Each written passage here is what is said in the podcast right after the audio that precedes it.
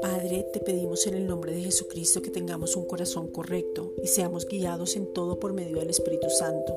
Romanos 8:14. Danos espíritu de gracia y oración como en ningún otro tiempo. Zacarías 12:10.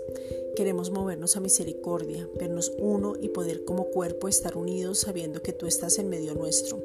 Colosenses 3:12. De una manera sencilla, que nuestra oración sea efectiva porque oramos en tu amor, en tu gracia, en tu favor y con tu palabra que es nuestra ancla segura. Hebreos 6:19. Padre, hoy decidimos dejar toda ansiedad y reposar en ti. Hebreos 4:16.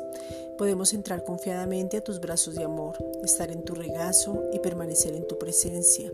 Es de esta manera donde somos transformados porque nos parecemos a quien vemos. Segunda de Corintios 3:18. Hoy nos enfocamos para que nuestro pensamiento piense como dice tu palabra, porque pensamos en lo bueno, lo justo, lo puro, lo amable, lo que es de buen nombre, pensamos en lo que tú piensas.